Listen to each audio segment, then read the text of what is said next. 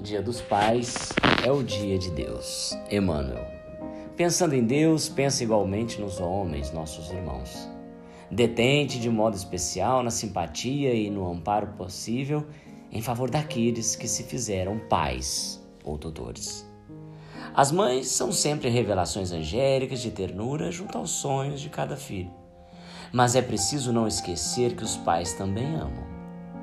Esse perdeu a juventude carregando as responsabilidades do lar.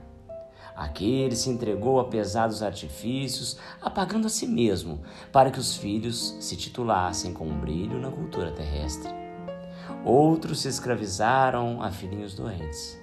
Muitos foram banidos do refúgio doméstico, às vezes pelos próprios descendentes exilados que acham em recantos de imaginário repouso, por trazerem a cabeça branca por fora e, em muitas ocasiões, ao quebrada por dentro, sob a carga de lembranças difíceis que conservam em relação aos infortúnios que atravessaram para a família, para que a família sobrevivesse.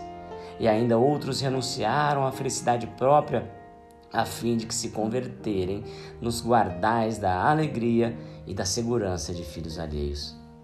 Compadece-te de nossos irmãos, os homens, que não vacilaram em abraçar amargos compromissos a benefício daqueles que lhes receberam os dons da vida. Ainda mesmo aqueles que se transviaram ou enlouqueceram sob a delinquência, na maioria dos casos, nos merecem respeitoso apreço pelas nobres intenções que os fizeram cair.